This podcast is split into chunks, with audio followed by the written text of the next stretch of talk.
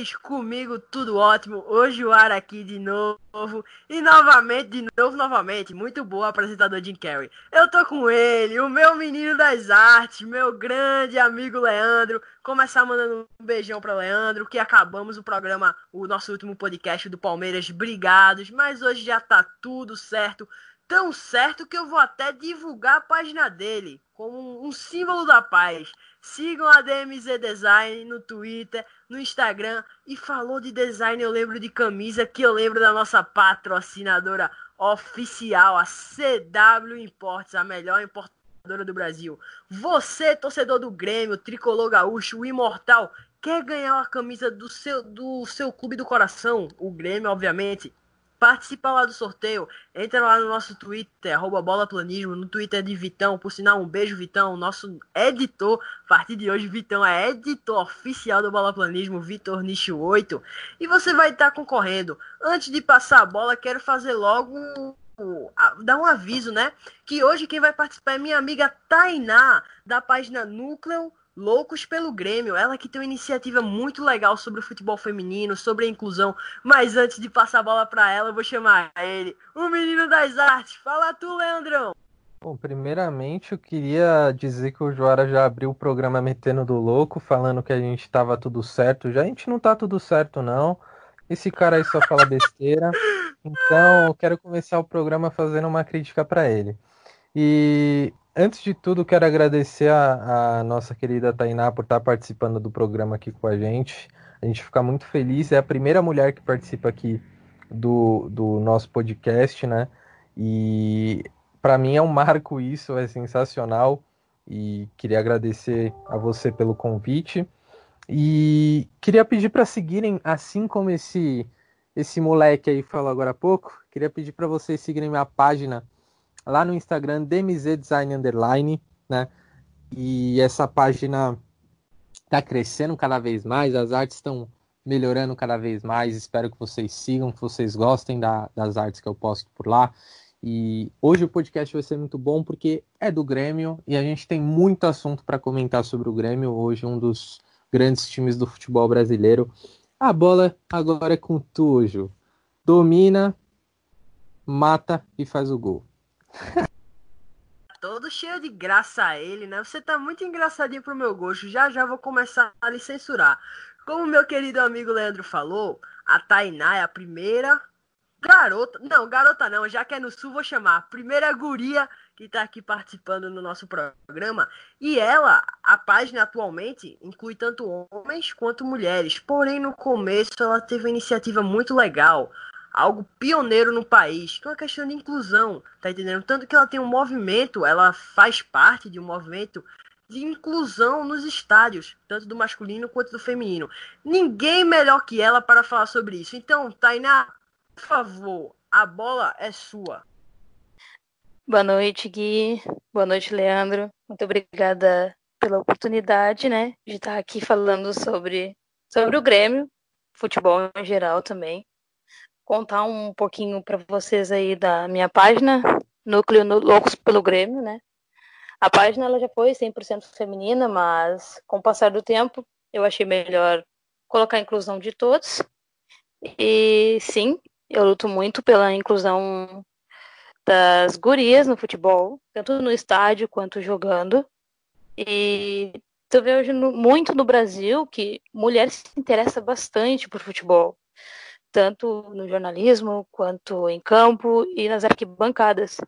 Eu já presenciei muitas situações que a mulher sofreu muito preconceito, também mulher é alvo de piadinhas, tanto na internet quanto nos dias de jogos. Passei por isso, minhas amigas passaram por isso. E eu acho que é muito importante essa questão de inclusão, não apenas de mulheres, né? Mas homens também são tem que ajudar nesse movimento. E também não apenas nos estádios a gente sofre com isso de inclusão pelos próprios times de futebol, né? Tanto em questão salarial, até mesmo em questão de dos mantos. O manto das minas é um movimento que está rolando pela internet, onde as mulheres buscam seu direito de ter um manto igual aos masculinos, né? Porque se vocês verem, o manto masculino tem patrocínio, é todo detalhado. O manto feminino, eles colocam uh, símbolo, eles colocam marca e só. E só que é uma coisa muito injusta. Porque enquanto tem variedades de uniformes, uh, tem variedades de kits para homens, a mulher fica com uma coisa muito básica. Ou seja, uh, se todo mundo pegar junto, se todo mundo abraçar essa causa de inclusão das mulheres no futebol, acho que vai ser uma coisa bem mais legal, né? Vai ser uma coisa muito mais interessante. E eu também digo para vocês seguirem. Tem lá no Twitter a página Manto das Minas, onde as meninas seguem nessa questão de inclusão, seguem nessa questão de buscar os seus direitos. Com certeza, Tainá. E você falou... Só deixa eu fazer um comentário ah, antes. Pode, pode comentar, Leandro. É, então, eu vi essa página pelo Instagram do Bola... Perdão, pelo Twitter do Bola Planismo mesmo, e achei muito legal a iniciativa. E, inclusive, divulguei lá no nosso Instagram, porque acho que o futebol brasileiro, não o futebol brasileiro, mas o futebol mundial, tem ganhado muito com a inclusão do futebol feminino né? Porque hoje você assiste, por exemplo, uma Copa do Mundo de futebol feminino, às vezes com a mesma expectativa, não talvez hoje não a mesma, mas tem aumentado a expectativa por assistir jogos do futebol feminino e aumenta, inclusive, o entretenimento que a gente tem. E vejo que ainda tem muitas páginas infelizes é, em, em, alguns comentários, né? É, teve um caso recentemente, eu prefiro não citar a página nem o nome da página, mas teve um caso recentemente que acho que a maioria da, das pessoas que estão escutando o podcast conhece. E acho que é legal a gente poder ser esse contraponto e poder falar e apoiar o futebol feminino, porque assim o futebol feminino vai crescer, com o nosso apoio. Se a gente não apoiar, se a gente falar, meu, deixa é, elas tentarem crescer sozinhas, tipo, pode crescer, mas sem o apoio dos homens, tipo, sem a gente falar, poxa, vamos acompanhar, vamos assistir, é, às vezes acaba acontecendo esse preconceito tipo dos outros de falarem besteira, como falaram em público, né? A página que eu, que eu não citei lá no Twitter. Então apoio essa, essa iniciativa de vocês do Manto das Minas, porque eu acho sensacional.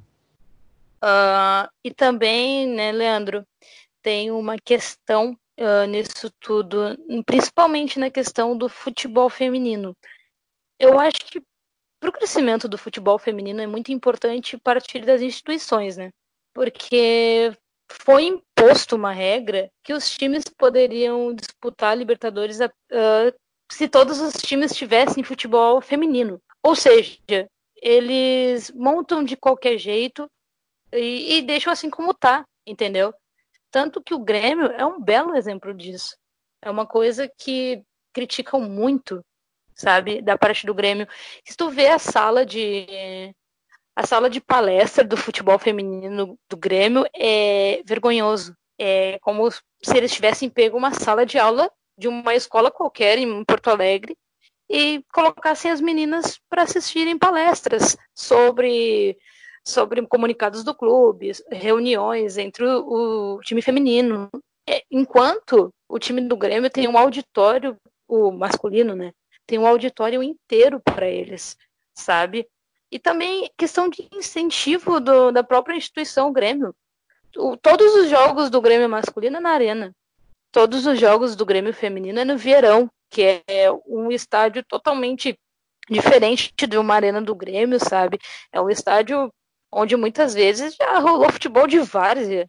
Então, já começa por aí. Enquanto as instituições as próprias instituições não incentivarem, não, dá, não, dá uma, não derem uma estrutura melhor, isso vai, vai cair no esquecimento o futebol feminino. Um outro exemplo do Grêmio é que agora, nessa pandemia do coronavírus, eles fizeram um acordo com os jogadores né, do futebol masculino que eles iriam uh, lá na frente, eles fizeram um acordo para que eles, os jogadores recebessem mais para frente os seus salários. Só que nisso, o que, que, eles fizeram? Eles cortaram porcentagem do salário do futebol feminino. O futebol feminino já ganha uma miséria. E diminuir o salário do futebol feminino É, eu acho um absurdo, enquanto tem jogador no Grêmio que recebe 400, 500 mil. O André é um exemplo, um jogador que não joga ó, muitas partidas e ganha entre 400 e 500 mil por mês, entendeu? E, então eu acho que tem partir de todos os lados, tanto do futebol, da, do time masculino, quanto instituição, entendeu? E também os torcedores, o apoio dos torcedores, entende? Se não começar lá de cima, instituição, e também de baixo, torcedores, o futebol feminino um dia vai acabar. Com certeza, Tainá. E falamos de futebol feminino, eu tenho que deixar duas menções. Uma um pouco triste, que é do falecimento do grande Vadão, que faleceu no mês retrasado de câncer, treinador, ex-treinador, né, da seleção feminina. E estamos falando aqui do Grêmio, que é o rival do Inter, mas querendo ou não, precisamos falar de Renata Fã.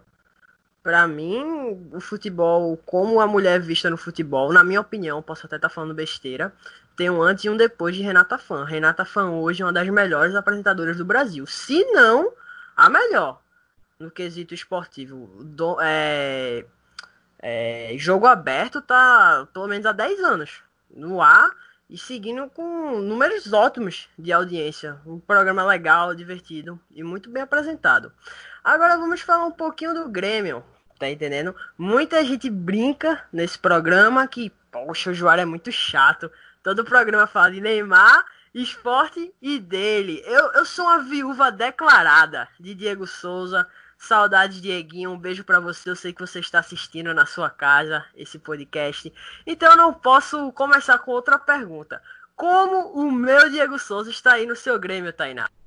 Antes da gente falar do Diego, eu só quero botar um asterisco que eu sou muito fã da Renata Fã. Tanto eu tive a oportunidade de conhecer a Renata no aeroporto aqui de Porto Alegre, uma pessoa muito descontraída, uma pessoa muito simpática. Tanto que eu brinquei com ela, né? Eu falei, bah, Renata, tu é linda demais, eu te admiro muito, mas pena que tu é colorada. Ela deu risada e seguiu na brincadeira. Mas vamos falar do querido Diego Souza, o é o tanque. O Diego, ele foi muito criticado, muito criticado lá no início, até mesmo antes de assinar com o Grêmio. Quando surgiu o boato do Diego Souza no Grêmio, a torcida ficou muito irritada porque o Grêmio ele vem faz anos com a carência de centroavante, né? O último centroavante que deu conta do recado aqui no Grêmio foi o Barrios, né? Que logo após o Mundial ele já foi embora do Grêmio. E logo depois veio Diego Tardelli, o Jael ficou até por um tempo, mas eu, eu sou muito fã do Jael, muito, muito, muito mesmo. Um ser humano brilhante, ele é um cara simples, é um jogador simples, não pode chamar de craque nem nada, mas nos, nos ajudou muito em 2017. Aí em 2018 foi nosso centroavante, né? E logo após ele também foi embora para a vinda do Diego Tardelli e André. Foram dois caras que o Grêmio gastou muito dinheiro para nada. São dois jogadores assim, ó, que por mim nunca teriam vindo. O André eu já sabia que não ia dar em nada. O Diego Tardelli eu, eu admito que eu tive um pouquinho de esperança. Mas não vou me prolongar nisso, vamos falar do Diego Souza. A torcida criticou muito por ser um jogador que está numa certa idade, uh, por ser um jogador que há uns times que ele estava, né, Botafogo, uh, no esporte, ele estava acima do peso, então um cara que a gente tem que, que a gente tem que levar como referência, né, que é a referência de um time, estar acima do peso era uma tragédia. Mas quando o boato veio se agravando de que ele estava negociando com o Grêmio, até o presidente Romildo Bolzan, presidente do Grêmio, tinha falado que não tinha nenhuma negociação com o Diego Souza, nenhuma, e dois dias depois estava anunciando o Diego Souza. Eu, eu confesso para vocês, eu fiquei com uma raiva que vocês não tem noção. Eu esperava o Grêmio contratar um Roger Guedes, que é um, um jogador que eu admiro muito, e o Grêmio chega com o Diego Souza. Minha expectativa foi lá embaixo, obviamente. Mas, felizmente, o querido Diego Souza, né? Olha, ele cal tá calando a minha boca, viu? Calou a minha boca totalmente no Grenal do 1x0 lá no Beira Rio. Um gol de cabeça no finalzinho do jogo, aquilo fez meus olhos brilharem. Mas, graças a Deus, ele está respondendo a oportunidade que o Renato deu para ele. Ele está com 11 jogos e 9 gols. Ou seja, ele realmente está dando conta do recado. Olha, brincadeira. Queria... Não, pera aí, Leandro. Só queria colocar uma coisa nesse seu comentário. Não é o seu Diego Souza, é o nosso Diego Souza. Pode falar, Leandro. Olha, só um breve comentário. É, o Diego Souza, ele sempre foi muito bem pelos lugares que ele passou, né? É, eu acho que talvez, exceto o Botafogo recentemente, e, e, por exemplo, o Cruzeiro, Fluminense, que ele teve algumas passagens meio conturbadas, é, ele sempre foi muito bem por onde ele passou. E aqui no São Paulo ele foi bem, aí no Grêmio ele tá indo bem, no esporte ele foi bem, no Vasco ele foi bem. Então acho que é, por mais por mais experiente que ele seja, por mais duvidoso que seja, porque ele não conquista tantos títulos, né? Ele é um cara que, apesar de sempre jogar bem, não é um cara que tem um peso de títulos no histórico. É, ele, ele é um bom jogador. E você estava falando do elenco do Grêmio, você citou o Diego Souza e tal, né? E eu queria citar outro jogador que eu acho que é o principal jogador do elenco do Grêmio. Eu acho não, é certeza que é o principal jogador do elenco do Grêmio, né? Inclusive acho que tá de saída, eu queria até que você comentasse um pouco sobre isso. Everton Cebolinha é, é um dos principais jogadores do futebol brasileiro atualmente, uma das grandes um dos grandes estouros né, do futebol brasileiro atualmente.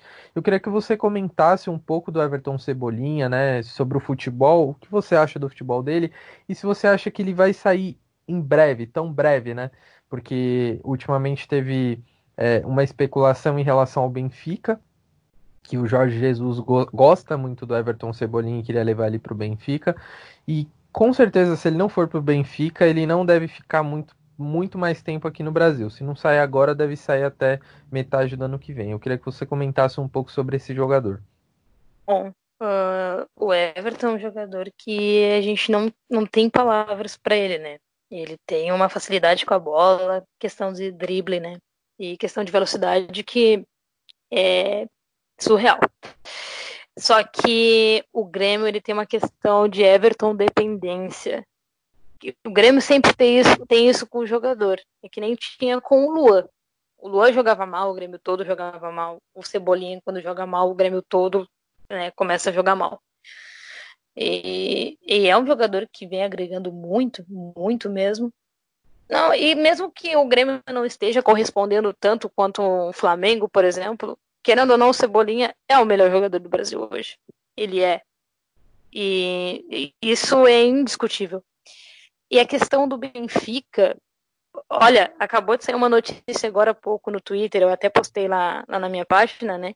Que o Cebolinha estaria fechado com o Benfica e o anúncio seria daqui a alguns dias. Só que é seguinte, ah, é uma coisa que tu fica com aquela incógnita se é verdade ou não, porque o Cebolinha já foi vendido tantas vezes, então é meio complicado. A gente sempre espera a palavra do Grêmio, né? É o, do, o Grêmio que tem a última palavra. Mas eu também não duvido do Jorge Jesus. É um cara que quando ele quer alguma coisa, ele vai lá, vai atrás e busca. E agora eu acho que é a hora perfeita para o Everton ir embora, porque é a mesma questão do Lua. O Everton, ele apesar de, de ser um jogador extraordinário, ele vem jogando mal ultimamente. Se tu for analisar os jogos do Grêmio, agora, né, pós-pandemia e tudo mais, o Everton vem jogando de um jeito diferente. Parece que às vezes que ele perde a vontade, parece que ele não tá no dia dele. Só que não adianta. Um cara, na idade que o Everton tá, é o 23, eu não lembro se o Everton tá com 23 ou 24, mas é por aí. 23 a 24. É um jogador que quer ir para a Europa. É, é sonho de todo jogador desde criança é querer estar tá na Europa, querer estar tá num, num time que disputa a Champions League, que disputa a Europa League. Ele vai querer ir. Ele, e é a mesma coisa que tu tem um sonho, uh, tu tá trabalhando num lugar bom aqui no Brasil e alguém no exterior te fazer uma proposta, tu vai querer ir morar lá fora. É, é, uma, é uma questão de evolução é uma promoção, entendeu? E desmotiva quando o jogador acaba não conseguindo essa meta, né? Acaba desmotivando. E também que o Everton, ele estava quase acertado com o Napoli, mas dizem que teve desavenças de eh, desavença salarial entre o Everton e o Napoli. Mas também nessa questão de Benfica e Everton, estão falando que o time da Inglaterra, né, o Everton, está querendo cebolinha. Então, a gente vai ver nos próximos capítulos aí o que que, o que, que vem, vai, vai, no que, que vai acabar, né, essa negociação. Mas é isso aí. O Everton tem capacidade, o Everton tem potencial para jogar em um time de Europa. Você falou algo bem interessante, essa questão da Everton dependência. Posso até comparar com, com o Palmeiras, né? Com o Dudu. Mas o Grêmio tem um bom elenco e se reforçou muito bem. O Diego Souza, que já comentamos, uma carência que o, que o Grêmio tinha desde a saída do Grui. Veio o Vanderlei do Santos, que eu acho um bom goleiro. O Vitor Ferraz, eu acho um lateral bem mediano para o Grêmio. Mas em compensação trouxe o Caio Henrique, que já está saindo acabando o seu empréstimo e trouxe duas apostas, né, que fizeram, que jogaram bem, podemos dizer assim no Cruzeiro. Lucas Silva, que era daquele Cruzeiro fantástico 2013-2014, e o polêmico Thiago Neves. Essa polêmica é das boas. E a saída, né? Saiu o Luan, que na minha opinião não tinha mais clima. O Tardelli, que é outro jogador que não tinha mais clima para continuar, e o Juninho Capixaba. Ou seja, eu acho que o Grêmio se reforçou melhor do que perdeu peças, além de fazer um bom caixa. O que você acha do elenco do, do Grêmio para esse ano? Uh, só um, uma observação. O Caio Henrique já saiu, na verdade. Um grande defeito do Grêmio, comentando rapidinho aqui, é questão de, de negociações. O Grêmio ele é um bom, uma boa instituição quando se trata de vender jogador do seu clube. Só que quando se trata de contratação, quando se trata de contrato com jogador, o Grêmio é terrível, principalmente nessa questão do Caio Henrique. Tinha uma cláusula no contrato dizendo que se o, o Atlético de Madrid precisasse do Caio Henrique, eles tinham todo o direito de pedir a volta do jogador quando eles bem entendessem. Aí eu te falo, Imagina o Grêmio estar tá no meio de uma Libertadores, embalado, e o Atlético de Madrid vai lá e pede o Caio Henrique. Que tipo de contrato é esse? Isso é uma das coisas que revolta muito o torcedor em questão do Grêmio. E o elenco do Grêmio esse ano. Apesar da Everton dependência, ah, o Renato tinha que dar um jeito na questão tática do Grêmio. O porquê que eu digo isso? Desde 2016, né, ah, quando o Grêmio foi campeão da Copa do Brasil, ainda tinha resquícios de esquema tático do Roger. O Roger ele tem tudo para ser um ótimo técnico, mas ele não tem uma coisa que o Renato tem, que é liderança no vestiário. Quando tu é um técnico, tu, tu tem que ter a última palavra. Tu, que te, tu tem que ter voz para ter o controle do teu grupo. O Roger não tinha isso. Tanto que um jogo antes do Grêmio e Atlético Paranaense, aquele jogo que foi para os pênaltis, o Roger entregou o chapéu. Ele colocou o cargo à disposição, aí que chegou o Renato. Só que o Renato tem esse grande problema. Ele não pega o time e faz um esquema tático diferente. Ele não, tu não vê o Grêmio fazendo uma jogada ensaiada. Tu não, se tu pegar um jogo do Grêmio e prestar atenção, por exemplo, em cobranças de escanteio, cara, tu arranca teus cabelos de raiva, porque são jogadores que parece que não treinam o escanteio. Jogador, pênaltis, pênaltis. O Grêmio, para mim, é o pior time no Brasil em questão de cobrança de pênaltis. O, o Everton, um jogador de alto nível, não saber cobrar um pênalti sendo um atacante é revoltante. Revolta o torcedor, entendeu? E eu acho que é uma coisa que o Renato tinha que melhorar. É questão de treinamento, é questão de vamos pegar junto, vamos fazer um, um coletivo de jogadas ensaiadas, vamos impor, vamos encorpar esse time, entendeu? Como tu falou, o Grêmio tem bons jogadores no elenco, só que na hora da prática, na hora de campo, é sempre os mesmos que são referência, que nem o torcedor. O torcedor gremista diz muito, tem muita raiva do Maicon. Por quê? Porque o Maicon é um cara lento, ele é lento. Se depender de velocidade com o Maicon, tu passa fome. Não tem como. Só que a questão é, quando o Michael não, não sabe o que fazer, fica bagunçado, fica muito feio. Exemplo é no jogo contra o Novo Hamburgo. Tu olha o meio campo, o, o que aconteceu que foi tantos gols no jogo? Erros do GPR, erros do Matheus Henrique. Só que em questão de lançamento, em questão de visão de jogo, o Michael é master. Querendo ou não, pode ter raiva do Michael, pode chamar de cavalo cansado, mas o cara que dá técnica para o meio-campo. É, agora tá essa disputa, uma disputa boa entre ele e o Lucas Silva pela titularidade do meio-campo.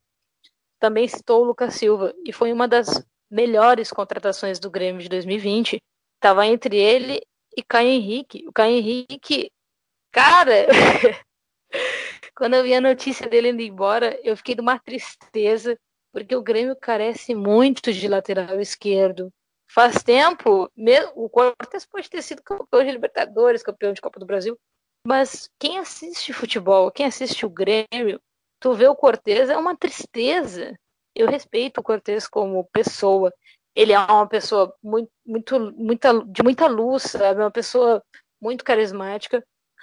Mas, cara, falando de futebol, já tá na hora de se aposentar. Um, para mim, um lateral que não sabe cruzar é o cara que não pode ser lateral vai ser zagueiro, vai ser goleiro, mas se não sabe cruzar, não pode ser lateral. Porque eu acho que os eu acho não, todo mundo que sabe de futebol sabe que laterais são muito, muito importantes, entendeu? Principalmente na questão tática. Então, um time com a grandeza do Grêmio não ter um lateral esquerdo decente é, é frustrante, entendeu? Enquanto o Flamengo tem time nível Europa, jogadores nível Europa, o Grêmio vai atrás de Diogo Barbosa, do Palmeiras, o Dodô, o tal do Mansur, do Atlético Mineiro. Mas, cara, isso aí é de desanimar o torcedor, entendeu? Agora tá um menino Guilherme Guedes, que é guri de base, jogando pela lateral esquerda, mas ainda tem muito que melhorar. Para mim, como torcedora, se for para trazer um Diogo Barbosa, Dodô Mansur, então deixa Cortez e Guilherme Guedes, que são dois que já estão aqui, não precisa gastar dinheiro. Mas comentando sobre as novas contratações, eu gostei muito do Vitor Ferraz. Para mim é um lateral que, que a gente estava precisando. Ele vai para frente, ele cruza, né? Uh, tanto ele quanto o Orejuela, que vai ser outro, outra posição que vai ser uma disputa muito boa. Orejuela é um, é um menino muito rápido, é um menino que ataca, ele não tem medo de atacar. Só que são dois que eu acho que tem uma deficiência defensiva, sabe? Eu ainda acho o Vitor Ferraz um pouco melhor defensivamente que o Orejuela. Eu acho o Orejuela muito frágil ali na questão de defesa. E vamos falar do. Graças a Deus que a gente tem um goleiro, né? Falando no nosso goleiro agora, né? Que finalmente o Grêmio tem um goleiro de verdade apesar da idade do Vanderlei, o Vanderlei ele é um grande goleiro. E sabe quando é que o Grêmio começou a dar errado? Não foi no jogo contra o Flamengo, não. Foi no jogo contra o River Plate. Aquele jogo que o Grêmio tá, começou na frente, estava indo bem, até Paulo Miranda se machucar, até Bressan entrar e pum, apagão. Aí, aí aconteceu, deu tudo errado. Só que a principal a principal pessoa, atração do Grêmio que, que saiu, que começou a dar errado, se chama Marcelo Groy. A torcida não acreditou quando apareceu a notícia de que ele estava indo embora, que ele estava fechado com, com o time lá da Arábia, porque foi muito rápido. Pareceu uma espe especulação numa tarde e no final da tarde já estava confirmado que ele estava acertado com o time da Arábia. Aí que o técnico entra tu, como torcedor, vocês dois como torcedor, vocês com certeza não confiariam no Paulo Vitor para ser goleiro titular. O que, que, o técnico tem que fazer? Chegar na direção. Eu já tive Denis e Sidão. é uma disputa feia, porque maldito Flamengo, foi aí que o Flamengo começou a ferrar a vida do Grêmio. Não foi no 5 a 0 foi quando formou a porcaria do Paulo Vitor. Pelo amor de Deus, quem é que acha que Paulo Vitor é goleiro? Quem é que disse para ele? Só pode ter sido a mãe dele. Porque, olha, também é simpático como pessoa, mas olha, Paulo Vitor, me desculpe. Tu não é goleiro nem aqui, nem na China, nem na Arábia, em lugar nenhum. O Grêmio, como eu falei, o time, time com a grandeza que tem o Grêmio não pode ter goleiro Paulo Vitor. Não pode ter goleiro Paulo Vitor, não pode ter lateral Rafael Galhardo, Rômulo como volante. E olha, me desculpa, meu querido Guilherme, muito menos André como centroavante. Não tem como, cara. Então foi aí que começou a dar errado. Quando o técnico traz peças que não têm a grandeza do time, que quando coloca a camiseta de um time com tanta história, tantos títulos como o Grêmio e sente o peso, não é jogador preparado para uma Libertadores, Copa do Brasil e muito menos para um Mundial de Clubes. Falando no meu André Balada, aí você enfraquece a amizade. Aí não tem como nem defender, não. Por favor, ó, vou até fazer uma denúncia aqui, Tainá. Leandro encheu meu saco o programa todo para falar de Renato Gaúcho. Vá, Leandro, fale de Renato Gaúcho. Cara, eu não enchi o seu saco pra falar do Renato Gaúcho, não. Você ia fazer uma pergunta sobre o Renato Gaúcho, eu só queria fazer um breve comentário, porque a Tainá falou é, numa, parte da, numa parte do comentário dela que o Renato Gaúcho tem liderança dentro do vestiário. E realmente ele precisa ter liderança dentro do vestiário, porque o, o Grêmio tá contando com o Thiago Neves, né? Que foi panela no Cruzeiro no ano passado, no ano do rebaixamento, e Diego Souza, que foi panela no São Paulo na época que o São Paulo perdeu o título da, da Libertadores. Panela Perdão, do brasileiro. Também. Do brasileiro. Então, assim, é, tá contando com dois paneleiros, brincadeiras à parte, tá, tá contando com, com dois caras de, de panela e o Renato Gaúcho precisa ter liderança dentro do vestiário, porque senão vai dar problema. Deixa eu comentar um pouquinho sobre o Thiago Neves aqui. Uh, agora muito gremista matar, mas eu vou falar uma coisa que ninguém fala. Parcela de culpa realmente panela do Thiago Neves, Robin e companhia. Só que é o seguinte, quando tu tem uma diretoria fraca, quando tu tem uma diretoria como tinha o Cruzeiro em 2019, que era uma diretoria que só queria roubar dinheiro da instituição, que queria ferrar a instituição. Partir do momento que tu coloca Itair Machado dentro do teu clube, tu já tá fazendo tudo errado. Um cara que quebrou o time lá, o Ipatinga, né, o time lá de Minas Gerais. Como é que tu vai confiar num cara desse? Entendeu? Já começa errado por aí. Começa errado lá de cima. Aí foi aquele festival de troca de técnicos em questão do Cruzeiro. Cruzeiro nem sei se deveria ter dispensado o Mano Menezes. Eu não lembro se o Mano que saiu foi dispensado, mas enfim. E muito menos ter demitido o Rogério Ceni. E também o, o Thiago Neves era amigo de Itair Machado, então ele tinha o controle da coisa. E nisso que entra o Renato, que é muito importante. É questão de liderança dentro do vestiário. O Grêmio só se dá mal em muito jogo porque o, o Renato é enfraquecido em questão tática. O, o Renato, olha, ele pode queimar minha língua. Eu tô esperando ele ganhar um título. Eu nunca mais. Aqui, ó. Fica promessa neste podcast. Se o Renato Portaluppi ganhar um título novamente, Copa do Brasil, Libertadores, qualquer título de expressão, Campeonato Brasileiro, que eu acho meio difícil. Eu nunca mais falo mal de Renato Portaluppi. O Renato Portaluppi pode vir a tomar cinco de novo do Flamengo, mas se ele ganhar um desses títulos, eu nunca mais falo mal dele. Só que eu conheço o técnico que tem meu time. O Renato vai acabar se tornando um técnico que só ganha clássicos, ganha grenais. E a torcida do Grêmio, eu faço parte da torcida, eu posso falar. A torcida do Grêmio se contenta com pouco. O Renato pode tomar quatro do, do Novo Hamburgo, por exemplo. Pode vir a tomar três em casa do Fluminense. Se ganhou Grenal, tá ótimo.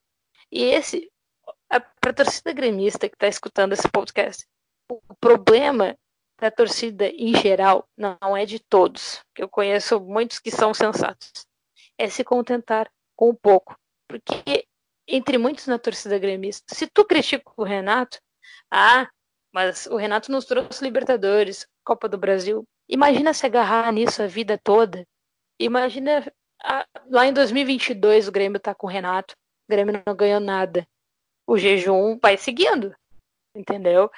vai seguindo. Técnico tem que vir e tem que ganhar.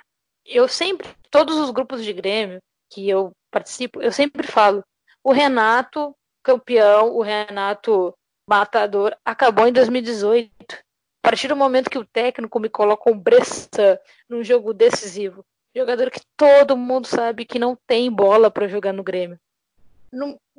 Cara, o técnico que faz isso realmente não sabe o que está fazendo. Ali foi quando ele acabou no Grêmio, sinceramente. Realmente, você falou duas coisas muito importantes, que ninguém é unanimidade e o Grêmio precisa voltar a jogar o melhor futebol do Brasil, que já jogou. Mas é aquela história, né? O Renato é um grande ídolo, se pá, o maior da história. Mas agora vamos falar do único título que o Renato ainda não conquistou, que é o Campeonato Brasileiro. Com esse elenco, com o seu querido Renato, com essas contratações, o que você acha do Grêmio do Imortal para este brasileiro de 2020? Vocês têm que saber de uma coisa vindo de uma gremista. Se tem uma coisa que tanto direção do Grêmio quanto o Renato não dá bola, é para pontos corridos. Sempre chega um determinado momento no Campeonato Brasileiro que tanto direção quanto o Renato fala, a gente não vai priorizar o Campeonato Brasileiro. A nossa prioridade é G4. Eles sempre acabam falando uma coisa dessas sempre falam que quer focar em Copa do Brasil, Libertadores. Eu, particularmente, como torcedora, esse ano eu adoraria ter um campeonato brasileiro. Entendeu? Adoraria. O Grêmio, tipo, o Grêmio nesse tempo agora que o Renato vem em baixa, digamos, desde 2018, ele ele só se contenta com G4, com semifinal, que e não é só ele que se contenta com isso, torcedor também enquanto o torcedor não cobrar, enquanto o torcedor não ir atrás de mudança para o próprio time, vai continuar essa farra, entendeu? E mais uma coisa que eu queria comentar é para times como o Grêmio, como talvez um Atlético Mineiro que está formando um belo time lá com o São Paulo, a prioridade vai ser bater o Flamengo vai ser bater o Flamengo, bater de frente com o Flamengo. Querendo ou não, apesar do Jorge Jesus ter saído, vamos ver como é que se sai esse tal de Torrent aí. Ah, o Flamengo tem um time nível Europa. Só que todo mundo sabe no futebol. Nem sempre são glórias. É muito, muito difícil um clube seguir em ascensão por tanto tempo. Então, uma hora a casa do Flamengo vai cair. A gente não sabe quando, mas vai. Minha filha, você chega me deixou animado com essa frase. E vocês podem ter certeza que quando essa casa cair, vai estar tá lá eu. Fico triste com a notícia dessa soltando rojão, assim, porque flamenguista é a raça mais insuportável do planeta Terra. Jonatas, você é meu amigo, eu sei que você tá ouvindo isso, mas você é muito chato, cara. Pelo amor de Deus, eu precisava ter esse meu momento de desabafo contra flamenguista. E agora, o momento mais esperado do programa. Bate palma aí, Leandro. Leandro que estragou o momento, né? No programa passado. Então hoje ele vai se redimir, vai ficar quietinho. Vou bater palma não, não. Não, não, você fique não. quieto. Você estragou o. o... Vê, até me confundi Rapaz, aqui. apresenta logo o bolão e fica, fica na quieto. sua, vai. Comentarista Jim Carrey. Véi, de novo ele já adiantou. Esse cara é lasca, velho. E Vitor não faz nada a respeito. Editor Jim Carrey. Então vamos embora. Tainá, Tainá, topa participar de uma brincadeira do programa? Uh, pode, pode falar de novo que eu não entendi muito bem, desculpa. Topa participar de uma brincadeira do programa? Com certeza. Vamos mandar bala. Então vamos embora. Assim, né? Muita gente pergunta: vocês querem que eu seja clubista ou não? Seja você mesmo, independente de clubismo ou não. Pois, como já diria o filósofo, estudem, pois o conhecimento e o clubismo são as únicas coisas Irmão, que ninguém. Já é o quarto programa que você fala isso, cara. Ninguém mais aguenta. Já entendeu, já. Ai, ai. Então, como nossa proposta é fazer o Guia do Brasileirão, estamos chamando 20 influenciadores dos 20 clubes. Ou seja, queremos fazer uma classificação de acordo com a opinião de vocês. Por isso o nome, Bolão Planismo. Então, Tainá, na sua opinião, em que colocação termina o Grêmio. E para apimentar um pouquinho o programa, o meu amigo Jairo, do Inter, falou que o Grêmio seria rebaixado. Então você também tem uma opinião, tem o direito de opinar sobre o Inter. Por favor, Tainá. Mande bala. Primeiramente, manda esse teu amigo colorado ganhar um Grenal que faz dois anos que o time dele não ganha nem sequer um Grenal. Olha, o jejum de 10, o jejum de 10 anos sem títulos tá bem pertinho. 15 anos é logo ali. E, primeiramente, eu não consigo ser clubista nessa situação, porque tudo indica o Flamengo campeão de novo. É difícil de bater esse time. Como eu falei, time nível Europa. E mais uma coisa, flamenguista é insuportável. Eu achei que Colorado e Cruzeirense era insuportável. Falando em Cruzeirense, quero mandar um, um alô pro meu amigo Pontes, que é insuportável como Cruzeirense, que eu não aguento. Mas é mais fácil o Inter cair esse ano do que o Grêmio. É muito mais fácil. E manda o Guerreiro fazer um golzinho em Grenal, que é uma coisa que ele não conhece, porque até agora tá no bolso do Kahneman, né? Mas enfim, para mim, segundo, esse ano acho que fica o Grêmio. Em terceiro, Palmeiras. Palmeiras, mesma situação do Grêmio, quando não tem Dudu, tá, tá sem tesão de jogar futebol, tu não vê o coletivo no Palmeiras, vê Palmeiras ganhando jogo sofrido. Mas eu não tenho esperança, porque eu conheço o meu técnico, Renato Portaluppi, conheço o presidente do meu time também, o Mildo Bozan, e vai ser aquela coisa de novo. Disputar para o G4 e focar nas Copas. Mas aí acho também que ali no G5 fica mais abaixo Atlético Mineiro e Corinthians.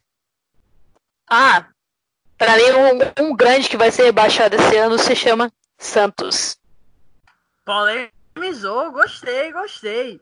E agora, antes de puxar o destaque final, falamos aqui do futebol feminino. Eu tenho que mandar um beijão muito especial para minha querida Milena, tá entendendo? No qual seu único defeito é ser tricolor, mas ninguém é perfeita. Então vamos para o nosso destaque final. Rapaz, eu não eu nem deveria deixar tu falar, porque tu é muito atrevido pro meu gosto. Mas vai, fala logo pra tu ir embora. Cara chato, velho. Queria dizer primeiramente muito obrigado a todos vocês que ouviram esse podcast que participou do programa aqui com a gente mais uma vez. Queria pedir apoio de de futebol feminino, que vocês possam divulgar cada vez mais nas, nas redes sociais de vocês. E a gente ainda vai fazer algum programa aqui, espero que em breve, sobre o futebol feminino e com a sua presença, viu, Tainá? Agradeço a todos vocês que escutaram o programa e o comentarista Jim Carrey aqui não sou eu. Todo mundo já sabe quem é, né, Guilherme Joara? E agradeço mais uma vez. Sigam minha página lá no Instagram, DMZ Design Underline. É isso aí, tamo junto e até o próximo podcast, rapaziada. Licença que você ainda não tem moral para me chamar de Guilherme. Tá entendendo? Por favor, Tainá, seu destaque final.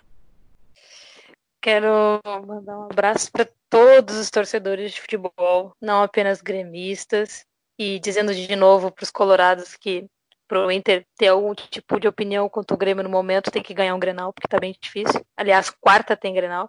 Para mim vai ser 2 a 0 pro Grêmio. Mas enfim, e brincadeiras à parte, né?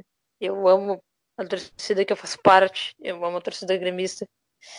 A gente é uma das torcidas mais chatas em questão com o time, com o time mesmo, de, em questão de cobrança, mas a gente já passou por muita coisa, né?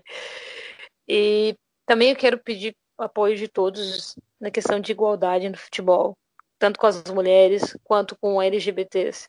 Tanto em campo quanto nas torcidas, acho que todo mundo tem espaço, né? Estádio é bem grande e junto com o amor ao futebol, tem que ter o respeito. Respeito a todos. E muito obrigada pelo convite de vocês. Muito obrigada mesmo. E espero que vocês tenham um sucesso aí pela frente.